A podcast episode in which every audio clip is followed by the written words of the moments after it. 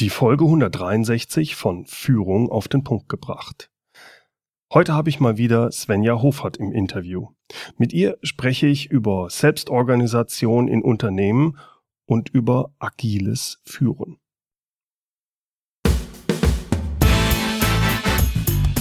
Willkommen zum Podcast Führung auf den Punkt gebracht. Inspiration, Tipps und Impulse für Führungskräfte, Manager und Unternehmer.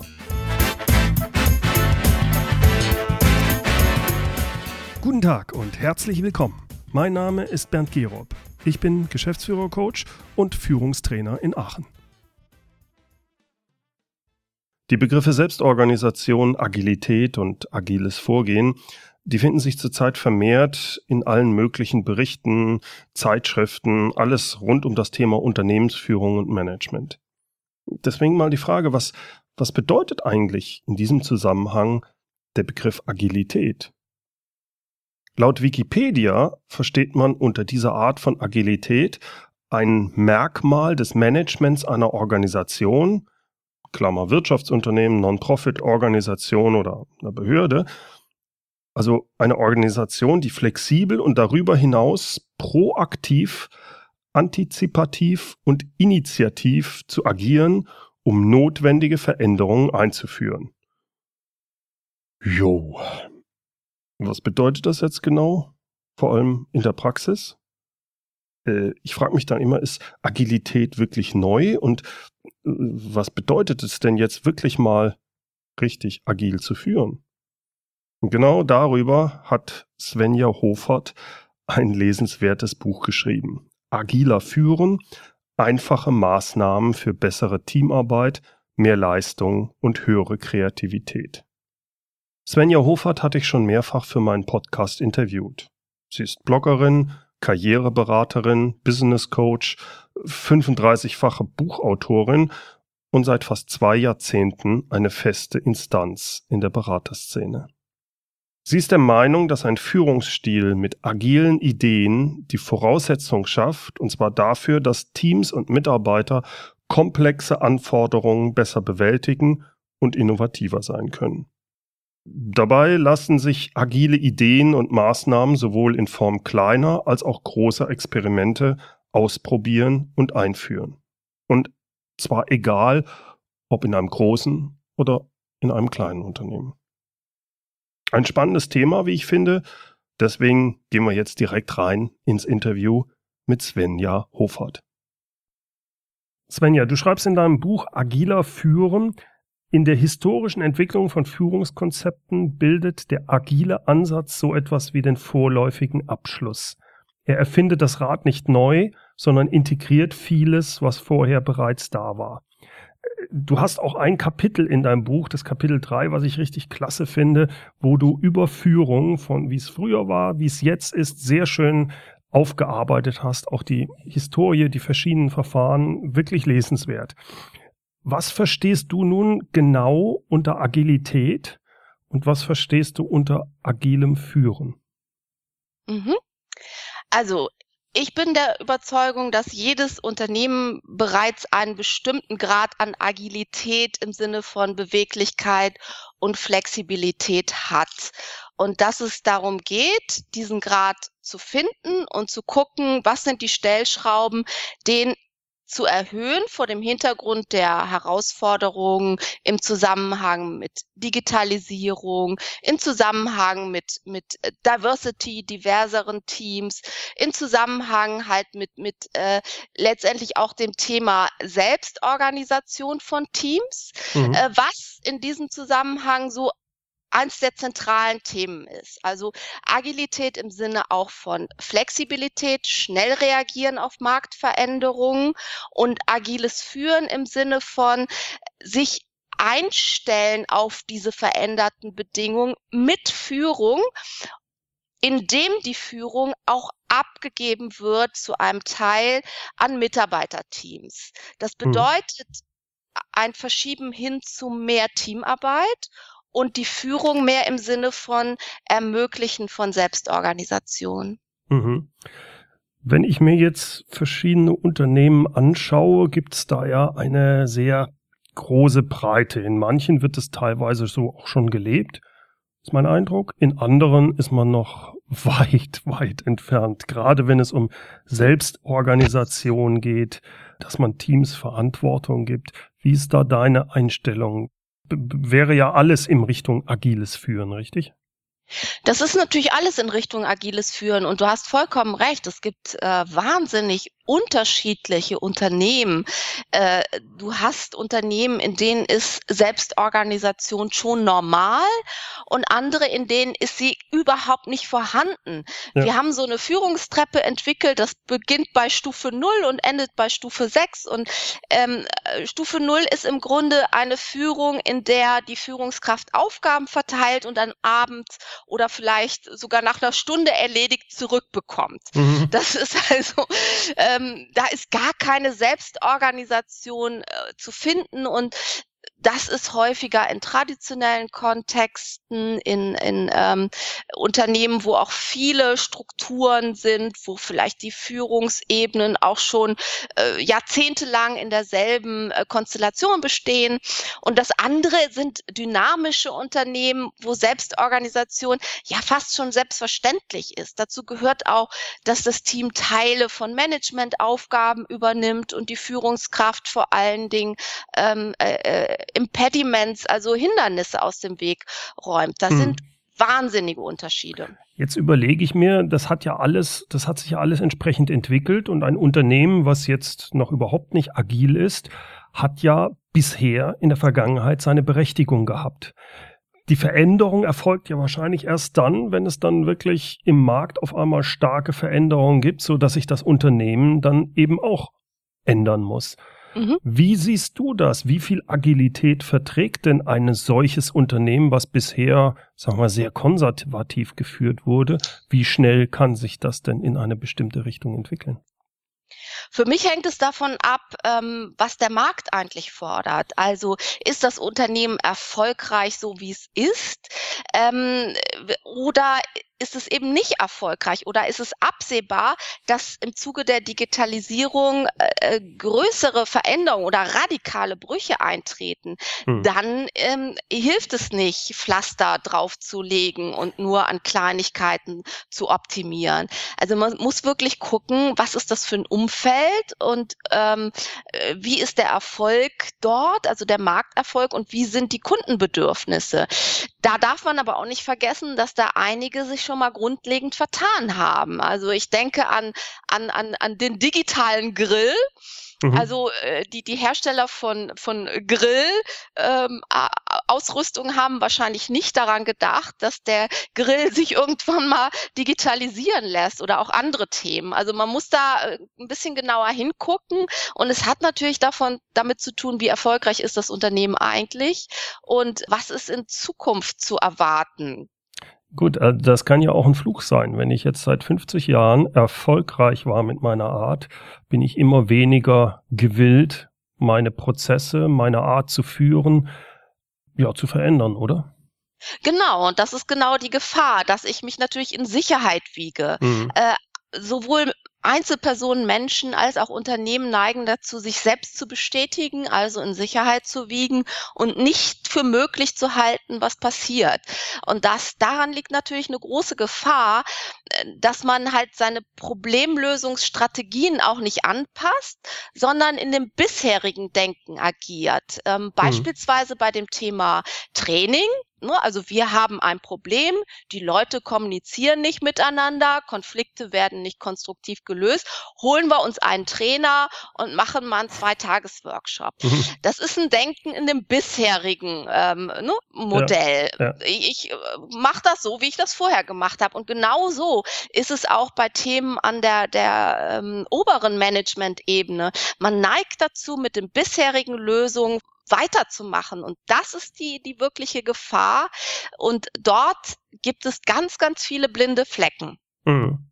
Mein Eindruck ist, dass das einfacher ist für kleinere Unternehmen, das zu erkennen, weil es von den bestehenden Strukturen einfacher aufgebaut ist. Wenn also der eine Unternehmer, dem das Unternehmen gehört, ein 100-Mann-Unternehmen, das erkennt und das verändern will, hat er dazu eine viel einfachere Chance, als wenn das ein Vorstandsvorsitzender ist, der ein 20.000 Mann Unternehmen hat, oder? Vollkommen richtig. Ne? Also wenn, wenn du elf Leute hast, äh, dann bist du als, als Geschäftsführer oder derjenige, der den Weg da auch, auch mitbestimmt, natürlich in der Lage, das auch äh, direkt weiterzugeben. Wenn du 20.000 Mitarbeiter hast, ist es natürlich ein unendlich langer Prozess, hm. der teilweise drei Jahre dauert, teilweise noch viel länger hm. und äh, wo es auch immer wieder viele Widersprüche gibt, Blockaden und ne, man kann jetzt nicht alle Führungskräfte austauschen. Also das hat, hat eine ganz, ganz andere Komplexität und da braucht man auch eine komplett andere Herangehensweise, klar. Was genau ändert sich denn für eine Führungskraft, die bisher herkömmlich gearbeitet hat und die sich jetzt in einem agilen Umfeld befindet? Was ist da die Aufgabe dann von so einer Führungskraft noch? Wenn sie ja doch alles ich, abgibt. Ich bin überzeugt, es sind oft derzeit, sorry, aber oft nicht die richtigen Führungskräfte für diese Aufgaben im Job. Mhm. Es gibt dazu auch Studien, aber ich will gar nicht wissenschaftlich werden. Ich glaube, man braucht Leute, die andere Menschen und Veränderung transformieren können. Das setzt eine sehr, sehr große Offenheit für Neues voraus. Das setzt ein, ein Kontextdenken voraus. Mhm. Ähm, es setzt aber auch voraus, dass die Leute in der Lage und willens sind, sich mit, mit vielen, vielen verschiedenen Aspekten zu beschäftigen und Perspektiven von anderen in sich selber zu integrieren. Und das ist etwas, was, was bisherige Führungskräfte oft so gar nicht gewohnt sind. Hm. Ähm, die sagen, ähm, ne, wie mein Vater, einer muss ja entscheiden. Ja, also ja. das, das ist, ist, ist möglicherweise so, aber im agilen Kontext auch gar nicht die, die notwendige Konsequenz. Und es ist ja auch die Frage, auf welcher Grundlage treffe ich Entscheidungen, wenn ich sie nach wie vor selber treffe. Äh, ich finde, dass das Bild von Führung verändert sich und ich finde mhm. auch, dass Führung nicht überall gleich ist, dass also eine Führungskraft nicht an jeder Stelle das Gleiche können muss, mhm. äh, sondern dass es mehr coaching-orientierte Führungskräfte geben kann und sollte und dass es strategisch orientierte Führungskräfte gibt und dass es auch solche gibt, die dann tatsächlich beides können und äh, auch Veränderungen wirklich transformieren.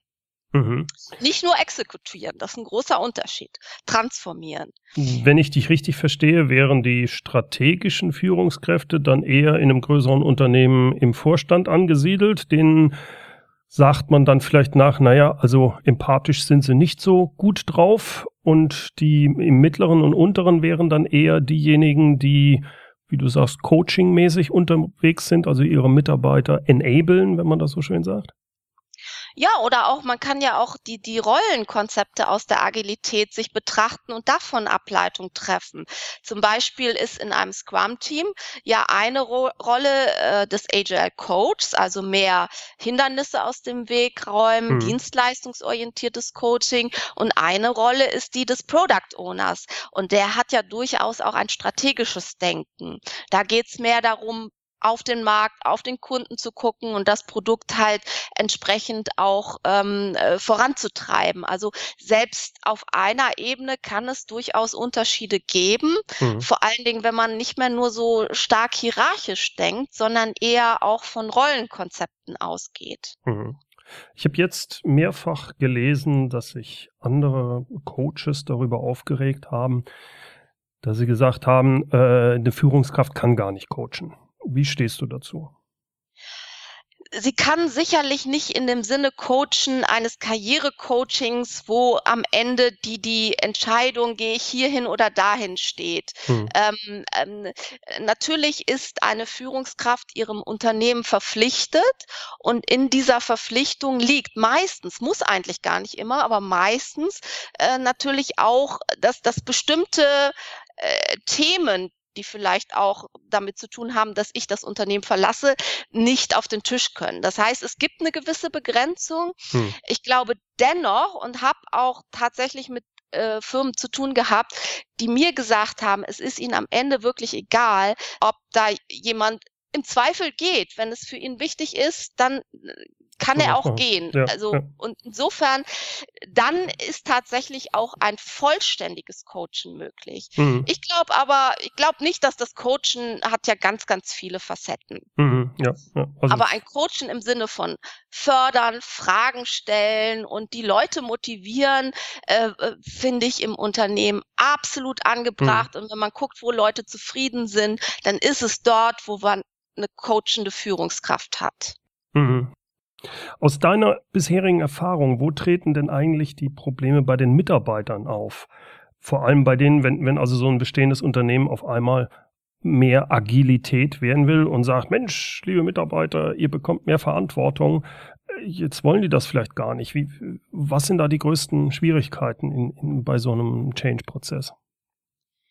Ja, die Mitarbeiter sind das ja oft gar nicht gewohnt und mhm. so jetzt übernimmt mal Verantwortung ist gut und schön, aber ähm, dazu gehört ja auch letztendlich die Frage, warum und wozu soll ich Verantwortung übernehmen? Und äh, oft äh, sind die Mitarbeiter gewohnt, zum Beispiel sicherheitsorientiert zu denken. Die, die schreiben nur E-Mails. Also ich kenne Firmen, da gibt mhm. es kaum mündliche Kommunikation. Es werden nur E-Mails geschrieben, weil die sich alle gegenseitig absichern. Mhm. Wie soll man in einem so, so einem Umfeld Selbstorganisation ermöglichen oder Verantwortung übertragen? Das geht gar nicht. Da, mhm. da sind erstmal andere Themen dran. Also in, im Grunde ist das so ähnlich wie bei der Führung. Auch der Mitarbeiter steht natürlich auf unterschiedlichen Ebenen mhm. und ist es mal mehr, mal weniger gewohnt, äh, mit Verantwortung umzugehen. Und einige wollen es ganz klar auch nicht. Mhm. Mhm. Ja, das ist auch meine Erfahrung. Wenn jemand 20 Jahre lang extrem autoritär geführt wurde, der kann das, der will das gar nicht. Der hat sich in dem Bereich, sonst wäre, hätte er ja gewechselt, äh, mhm. der hat sich da, der fühlt sich jetzt so wohl, sicher, sagen wir mal sicher. Sicher. Und wenn ich ihm ja. die Sicherheit jetzt wegnehme, weil ich ihm die Verantwortung übertragen möchte, sagt er, die, die will ich gar nicht, um Gottes Willen. Äh, das löst Ängste aus, ja, ne? Ja, ja, ja. ja, das ist, also von daher äh, würdest du sagen, ist das der Hauptgrund, warum bestimmte Unternehmen im Markt zurzeit scheitern, agiler zu werden? Na klar, weil man äh, das immer sehr, sehr stark vereinfacht. Ich kann es nachvollziehen, man will einfache Lösungen, man möchte nicht so viel nachdenken, ähm, aber am Ende des Tages zahlt sich das etwas intensivere Schauen und etwas genauere Analysieren doch aus. Also mhm. was sind denn eigentlich angemessene Schritte? Viele wollen ganz schnell, machen wir mal ein Training, machen wir eine schnelle Beratung. Sie lassen sich auch gerne blenden von, von irgendwelchen irgendwelchen Impulsgebern, die sagen, ja, ja, ja und mhm. äh, glauben dann auch jetzt, das ist jetzt die neue Methode und fangen an, alles radikal umzuschmeißen. Man sieht das zum Beispiel an diesem Thema, wunderbares Beispiel finde ich, äh, die, die Zielvereinbarung. Mhm. Das haben dann plötzlich schaffen sie das alle ab Mhm. Und dann merken sie, so geht das auch nicht. und dann führen sie sie wieder ein. Und ähm, ich denke, vieles solcher Prozesse, viele solcher Prozesse könnte man sich ersparen, wenn man vorher einfach mal darüber nachdenkt und nicht dieses entweder oder Denken hat, also entweder so oder so, sondern sagt, das Normale und für mich und das Sinnvolle und Zeitgemäße und Agile ist im Grunde eine Verbindung. Mhm, mhm, Mitarbeiter ja. wollen auch Feedback, die wollen auch Ziele haben. Und äh, genauso gut äh, gibt es aber auch Situationen, da, da, da ist die Zielorientierung überdimensioniert. Und man muss wirklich gucken, was macht jetzt vor dem Hintergrund aktuell wirklich Sinn. Mhm. Was ist denn so dein Tipp für einen Unternehmenslenker? Der jetzt erkannt hat, er hat ein kleines mittelständisches Unternehmen und er sagt, wir müssen uns agiler aufstellen, wir müssen schneller werden, wir müssen flexibler, ich will mehr Verantwortung direkt am Kunden haben, äh, in die Teams geben. Wenn der das erkannt hat und er merkt, wenn ich das nicht mache, mein Geschäftsmodell ist wirklich gefährdet durch Disruption, durch die anderen, die das jetzt auf einmal ganz anders machen. Wir sind nicht mehr in diesem oh, kuscheligen Geschäftsmodell, was wir jetzt sind, damit laufen wir gegen die Wand. Was soll der tun als erstes?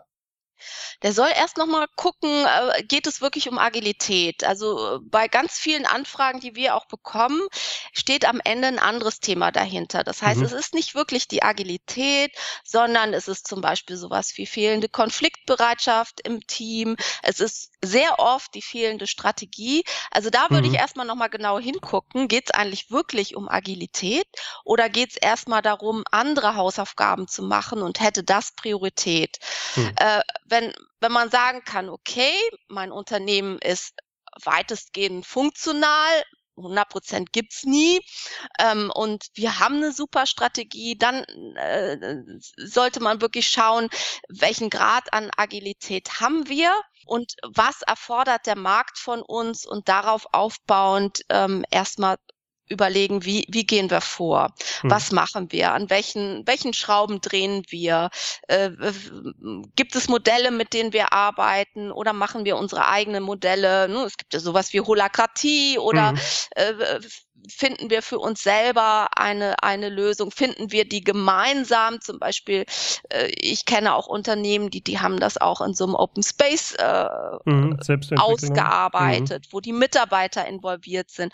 Das ist gerade für kleinere Unternehmen, aber auch für große total wichtig, mhm. dass die Mitarbeiter nicht das Gefühl haben, sie sind da außen vor und ihnen wird was vorgelegt, sondern mhm. dass sie mitdenken und mitmachen können. Ja, und in dem Zusammenhang hatte ich vor ein paar Monaten auch den, den Dr. Zeug ja bei mir, äh, den Andreas Zeug, der dieses über Demokratie in Unternehmen, der hat genau ja auch das gesagt, es ist wichtig, dass man dann die Mitarbeiter mitnimmt, aber äh, wenn ich es richtig noch in Erinnerung habe, es kommt immer darauf an, es muss von oben gewünscht sein und auch wirklich umsetzbar sein. Da glaube ich, weil die müssen ja abgeben weiter oben, wenn es agil werden soll. Ne?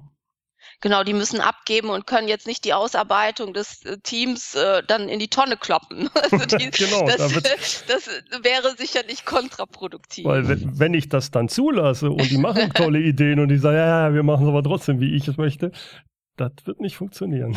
Genau, dann war das Format vielleicht falsch. Ne? Vielleicht ja. hätte man dann lieber so, so ein, ähm, ein anderes Format, wo vielleicht andere Formen von Involvement, Einbindung der Mitarbeiter gefragt ist, aber nicht vielleicht sie gleich in die Strategie mitzunehmen. Mhm.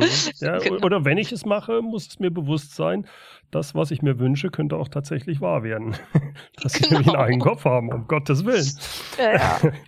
Svenja, ich möchte mich herzlichst bei dir bedanken. Es hat mir wie immer sehr viel Spaß gemacht, mich mit dir zu unterhalten und ich kann dein Buch Agiler führen nur jedem wärmstens empfehlen, der sich mit dem Bereich Agilität, aber auch mit dem Bereich Führen allgemein näher beschäftigen will. Vielen Dank, Svenja. Vielen Dank, Bernd. Soweit also mein Gespräch mit Svenja Hofert. Mehr über sie finden Sie unter www.svenjahofert.de. Alle Links gibt's auch in den Show Notes, wie immer unter www.mehr-führen.de Schrägstrich Podcast 163. Führen mit UE. In den Shownotes habe ich neben ihrer Webseite natürlich auch ihr neuestes Buch verlinkt, also Agiler Führen. Und es gibt auch einen Link zur Teamworks GmbH. Das ist ihr Unternehmen und ihr Angebot zur Teamentwicklungsausbildung. So, das war's mal wieder für heute. Wenn Ihnen mein Podcast gefällt, bewerten Sie ihn doch bitte bei iTunes. Darüber würde ich mich sehr freuen. Zum Schluss noch das passende Zitat. Es kommt heute von John Cage. Ich verstehe nicht, warum die Menschen Angst vor neuen Ideen haben. Ich habe Angst vor den alten.